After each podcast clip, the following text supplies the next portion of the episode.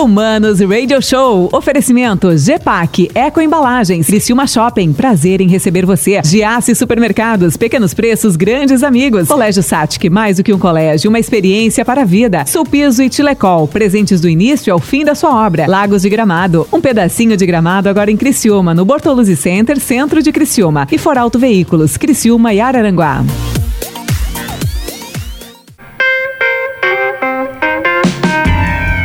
Voltamos aqui no Manos Radio Show. Comigo, Mano Dal Ponte, comigo, Mano Dal Ponte. Sempre duas entrevistas inéditas todas as tardes aqui na 92, né? E hoje duas mulheres, olha, duas mulheres em mundos bem distintos, né?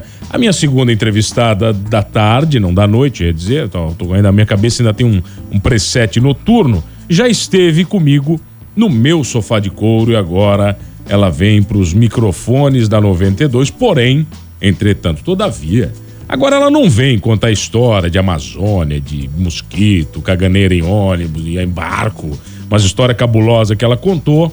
Ela vem agora como vereadora eleita, né, com 2.430 votos. Ela, Giovana Mundardo, vereadora eleita de Criciúma. Tudo bem, vereadora? Posso te chamar de vereadora já? É, assim como é que é? Chama do que de. Tem alguma nomenclatura, o Fernando Choque, para vereador? Vereador eleito. É, vereador eleito. Não tem excelentíssimo alguma. Não tem nada assim? Não. Não mais formal. Ah, peraí, que eu troquei o teu microfone. Vamos lá. Como é que é? Desculpa. O pessoal até usa esse excelentíssimo aí, Vossa Senhoria, até alguns, mas eu acho que é. Excelentíssimo. Eu dispenso, eu dispenso, eu dispenso. Eu, pra mim é Giovana, Gi, vereadora, tá, tá ótimo. Tudo certo, vai. Mano, obrigada pelo espaço, pelo convite mais uma vez. É sempre um prazer estar aqui conversando com vocês na Rádio Transamérica. Tá, eu quero saber o seguinte: agora acabou a vida de dentista? Não quer mais nada disso aí?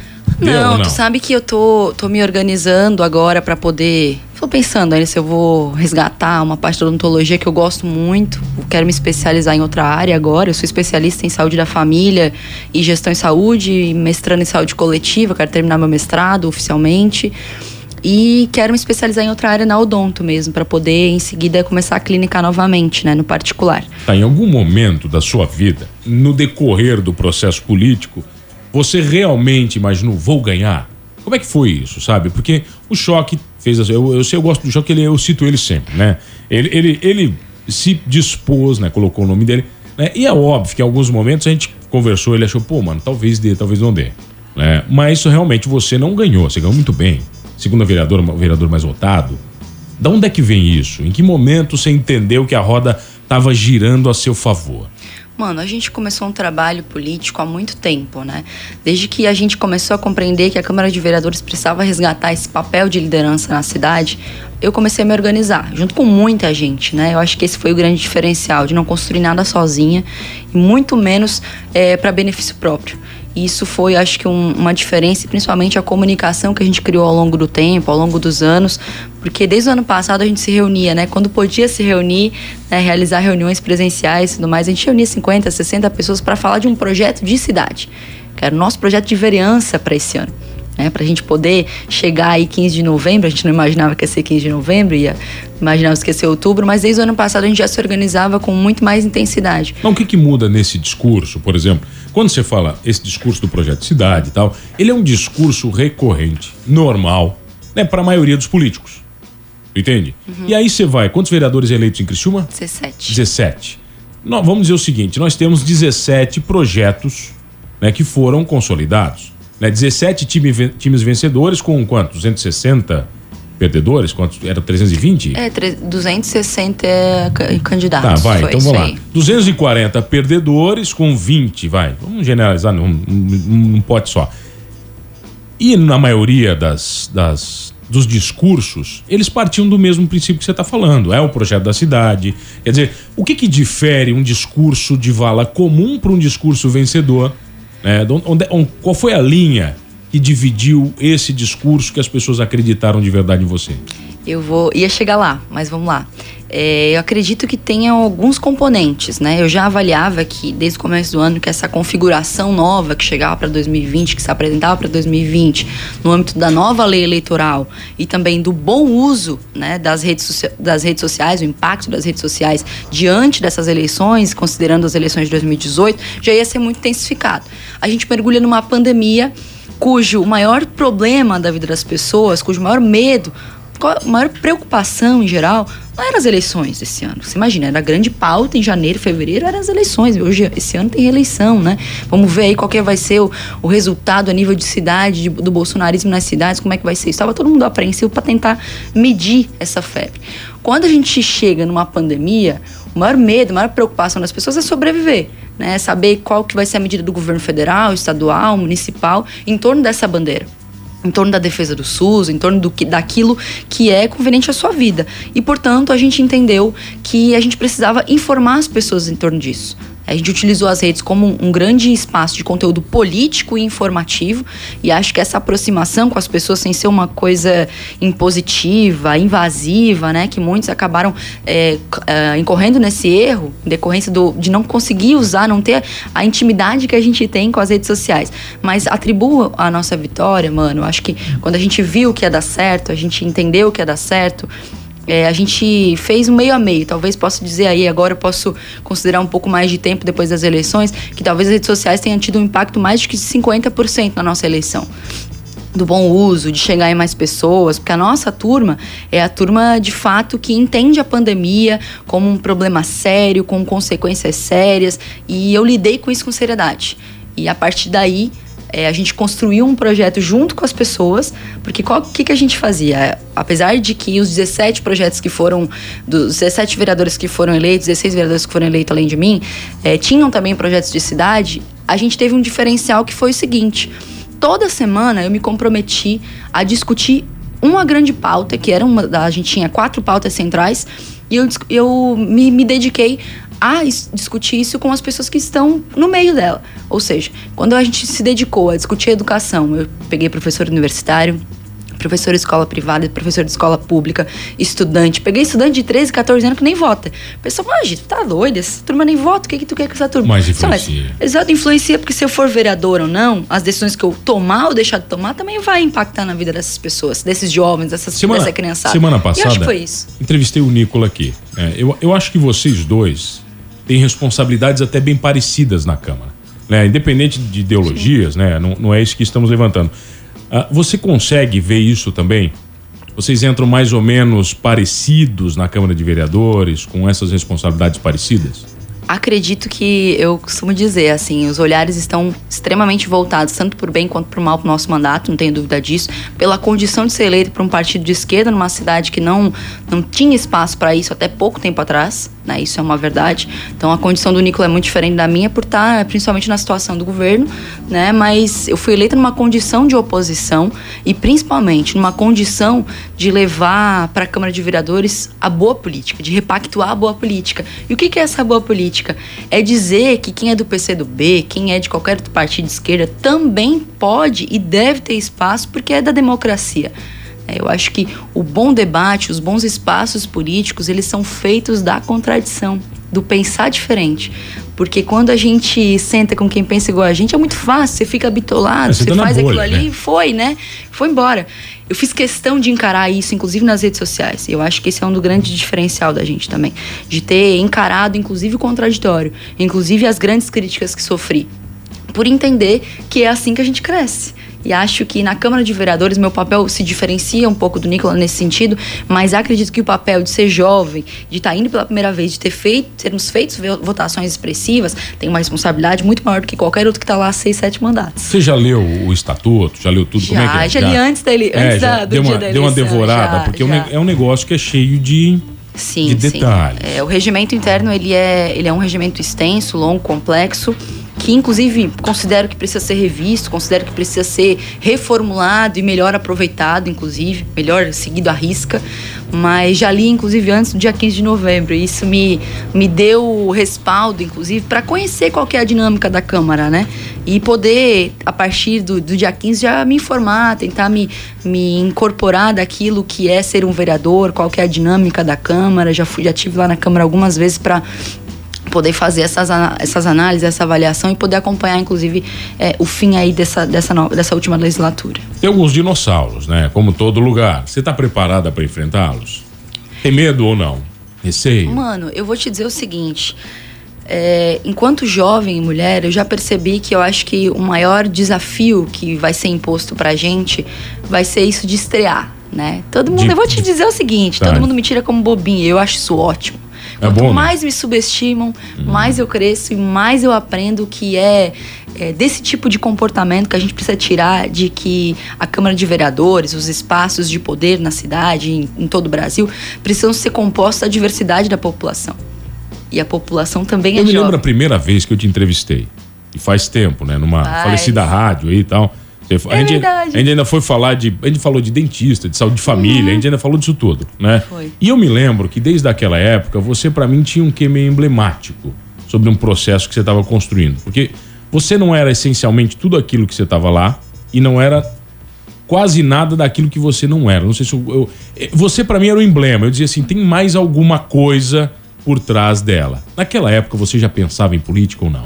O, seu movimento já era político? Com certeza. O meu porque- feeling estava certo, então tinha alguma coisa ali. Sabe por quê? Eu, eu, eu faço questão de dizer isso, porque tudo em torno de ter me tornado uma pessoa que, que quer participar dos pleitos, que quer participar dos espaços políticos, sejam eles eleitorais ou não, passou pelo meu entendimento em defesa da saúde pública. Porque foi ali, né, em defesa do SUS, há muitos anos atrás, quando eu estava na faculdade, em 2011, 2013, por ali, que eu me, me intensifiquei na luta em defesa do SUS e percebi que essa é uma luta também política e não necessariamente eleitoral. Vamos falar dessa luta na Bora. volta? Pode ser? Eu tenho o prazer de receber ela, vereadora eleita por Criciúma. É isso, Giovana. Ela é Giovana Mondardo. A gente já volta aqui no Manos Radio Show.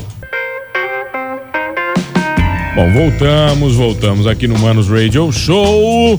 É, comigo, Mano, Dal Ponte, duas entrevistas sempre inéditas, todas as tardes aqui na 92. E hoje eu tenho o prazer de receber ela, vereadora eleita por Criciúma com 2.340? 2430. O 2.430 votos. Giovana Mondardo, ela que falou que está preparada para enfrentar os dinossauros da política, está preparada para ser subjugada. É mais ou menos isso. Olha só, o Jobert aqui de Búrigo de Arananguá está perguntando: a Giovana é comunista ou não? Sim, Comunista. sim. Essa é a definição. O seu Sim. partido é o partido Uma partido de esquerda, né? O partido quase centenário, é o partido mais antigo do Brasil que fez grandes e importantes é, contribuições para o Brasil. E por ser considerado o partido mais antigo, né? Daqui dois anos a gente vai completar 100 anos. É um partido que aí conquistou a liberdade religiosa pelo então comunista Jorge Amado. É um, um partido que fez grandes contribuições, inclusive aqui em Criciúma, né, através dos mandatos do meu amigo Douglas Matos, nos quatro mandatos dele, então de garantir a Casan, né, como um, um saneamento público, de outros tantas, outras tantas lutas que fazia falta na Câmara de Vereadores um posicionamento não mais à esquerda, mas um posicionamento progressista e principalmente convicto de que a cidade não precisa de contradições lá dentro, que lá não pode ser uma rinha de vereadores. Eu brinco, lá não pode ser espaço para rinha de vereador. Né? Eu acho já que vimos, né? já vimos porrada, já vimos muitas, porrada muitas. aqui em Criciúma. É, lá tem que ser um espaço de diálogo, de pensar diferente, mas principalmente contribu- contribuir para a cidade e para aquilo que é urgente para a cidade. Independente de seu posicionamento ser contra ou a favor do prefeito, você precisa fazer a crítica quando ela precisa ser feita. Esse é o meu posicionamento. Sou meio, sou meio firme quanto a isso, viu? Tá, vem cá, olha só, aí se se tivesse uma caneta, uma caneta, a sua, o poder, o que, que você mudaria em Criciúma essencialmente? O que, que você imagina que possa mudar como vereadora? Acho que o que a gente pode encarar daqui pra frente, acho que o exemplo que eu não posso deixar de citar é o fato de que nós aqui acabamos de entrar no recesso da Câmara de Vereadores, tá? Então, a última sessão foi nessa terça-feira, nessa semana, e ontem o prefeito apresentou seis projetos para serem votados em sessão extraordinária agora no sábado às 5 da tarde. Ou seja, numa sessão virtual serão votados reforma da Previdência, para os servidores, o fim é, da eleição para diretores das escolas, isso é uma conquista histórica, é muito antiga, alegando inconstitucionalidade e lembrando, era então constitu- inconstitucional até agora, e por que essa urgência, né? Por que essa necessidade de ser tudo agora, ser passado agora no sábado? Esse tipo de questionamento, de posicionamento que a gente vê. Mais uma vez as escuras, aquela história, assim. É, não é nem as escuras, mas eu acho que fica uma, uma, um patrolaço assim tão ruim, tão ruim para a cidade, porque acredito que é, esse tipo de, de, posicionamento acaba fazendo com que as pessoas não participem do grande debate. Mas as é. pessoas participam do grande debate no geral? A gente precisa incentivar, porque não. você imagina, você imagina que o fim das eleições para diretores das escolas significa que o prefeito vai indicar diretor das escolas. Eu não, eu não preciso nem ver o né? projeto né? de lei para ser pra contra ele. Saber que não, é uma, eu sou contra é até porque minha, minha mãe foi Pronto. coordenadora de colégio público a minha vida Sabe inteira. É eu funciona. sei como funciona a treta. Então, é, aí isso eu não preciso nem ver o projeto, que eu já sei que vai ser merda. É, eu acho que é, quando a gente tira a oportunidade das pessoas participarem. Agora vamos né? dizer, Porque... pô, o mano concordou com a Giovana. Puta merda, olha que merda que vai dar agora que eu concordei contigo. Já vão dizer que eu sou tá comunista. Aí agora agora né? fudeu pra mim. Não, que nada, mas eu acho é, que é, é, sobre isso, sabe, mano? A gente poder pensar diferente, concordar nos pontos que convergem aos interesses públicos. Quando a gente perdeu nos últimos anos, né? Já talvez aí há pelo menos quatro anos é, é, o espírito da coisa pública, né? De participar da vida pública e da vida política da cidade com o interesse de ajudar as pessoas e a cidade a melhorar, a gente perde, né? A gente erra, a gente fica à mercê de situações como essa. E nem estou dizendo que sou contra todos os seis projetos. Hoje passei a manhã toda estudando e eu nem sou vereadora que vou votar no sábado. Mas pelo é. menos vê o que está acontecendo. Eu preciso saber disso. E acho que todos os vereadores deveriam fazer. Primeiro, por entender que o regimento interno nem permite esse tipo de sessão ser, ocorrer no sábado, esse horário. E, inclusive, é, a ordem do dia, ou seja, esses projetos só vão passar se os vereadores poder, poder ser votados. Eu vou te explicar. Olha, olha, olha o embrulho. E eu vou te dizer por que, que eu estou falando tudo isso. Você me perguntou o que, que eu mudaria na cidade. E a gente vai ter no sábado essa votação e eles vão apresentar. São seis projetos que o prefeito está apresentando para os vereadores votarem. Aí um lá vai dizer, eu não quero votar, sou contra, ponto. Então tá, então qual que é o, o que, que o regimento prevê? Você pode chamar uma reunião extraordinária para fazer uma, uma votação aí sim, aí vai direto para votação, na extraordinária. Tá? Só que precisa ser chamada com 24 horas de antecedência. O que, que está colocado? Que no sábado às 5 da tarde, quando um vereador falar não quero votar isso, a sessão extraordinária vai ser em seguida dessa que já é extraordinária, vai ser então a décima sessão extraordinária em 2020. Pergunta qual dos projetos trata urgência. Qual dos projetos trata sobre impactos da pandemia do Covid? Né, consequências na cidade. Um deles fala sobre a isenção de taxa de alvará para é, é, atividades de baixo risco. Tá? Agora, por que estão com esse debate assim? Tá, eu sou contra, eu não sou contra, tá? Acho, mas acho que deveria ampliar. Por isso que eu acho que esse tipo de situação, esse tipo de projeto, esse tipo de prática precisa ser combatida na Sabe cidade. que tu vai ter estigma de chata daqui para frente. Vou, e vou, e Eles vão dizer que você é chata, Sabe que vamos né? chamar? Vamos chamar ah. de burocrata. Chata e burocrata, é, tá. porque eu quero seguir o regimento. E o regimento prevê que os vereadores têm o direito, e inclusive a população tem o direito, de querer saber mais sobre esses projetos. Se era tão importante essa taxa de isenção aí para atividade de baixo risco, por que, que não passou no segundo semestre? Eu estou curioso para ver né? você na câmera. Estou bastante curioso. Quer saber? Eu também. Eu quero você, eu, eu já falei, você e o Nicolas, estou bem curioso, quero saber o que, que vai rolar ano que vem. Eu queria ver o choque também, mas o choque não deu, né, choque? É, quem sabe aí você Mas eu já tô próxima, aqui né? estendendo o convite pro Choque vir pro meu partido pra gente poder construir a próxima Ah, é? eleição Cê- dele. Eu quero tá, ajudar. Tá assim, então você quer levar o Tô, choque pra Eu você. sou assim. Sabe o que que vai acontecer agora, né? O que que vai acontecer? Lá vai os grupos falar de mim de novo. É bem feito pra Ah, lá você. foi. Nessa, Ivana, confu- nessa, nessa confusão aí, eu fico lá da briga. Como tá, dizer, legal. né? Quero ver você ano que vem. Tô louco pra ver esse mandato que vai acontecer. De verdade, tô bem curioso. Aí você vai voltar aqui pra nós bater um papo depois sobre as suas chatices na Câmara de Vereadores. Que prazer te receber. Muito prazer, mano. É sempre muito bacana, muito gostoso participar das tuas entrevistas. A gente fica muito à vontade. E quero aqui mandar um abraço para todos os ouvintes da Rádio Transamérica também e dizer que o nosso gabinete está aberto, né? O nosso mandato está completamente aberto para a gente poder construir uma cidade mais justa e mais humana para se viver. Mais humana, gostei. Eu gosto quando faz analogia. Bom, obrigado a você que está comigo todas as tardes aqui na 92. Olha, não esqueça de uma coisa, hein? Colocando o nome à disposição da política ou não, sabendo realmente onde você vai pisar ou não, sendo chato ou não no seu próximo mandato de alguma coisa, contra ou a favor, estimulando o debate ou não. Somos todos Humanos. Não é isso?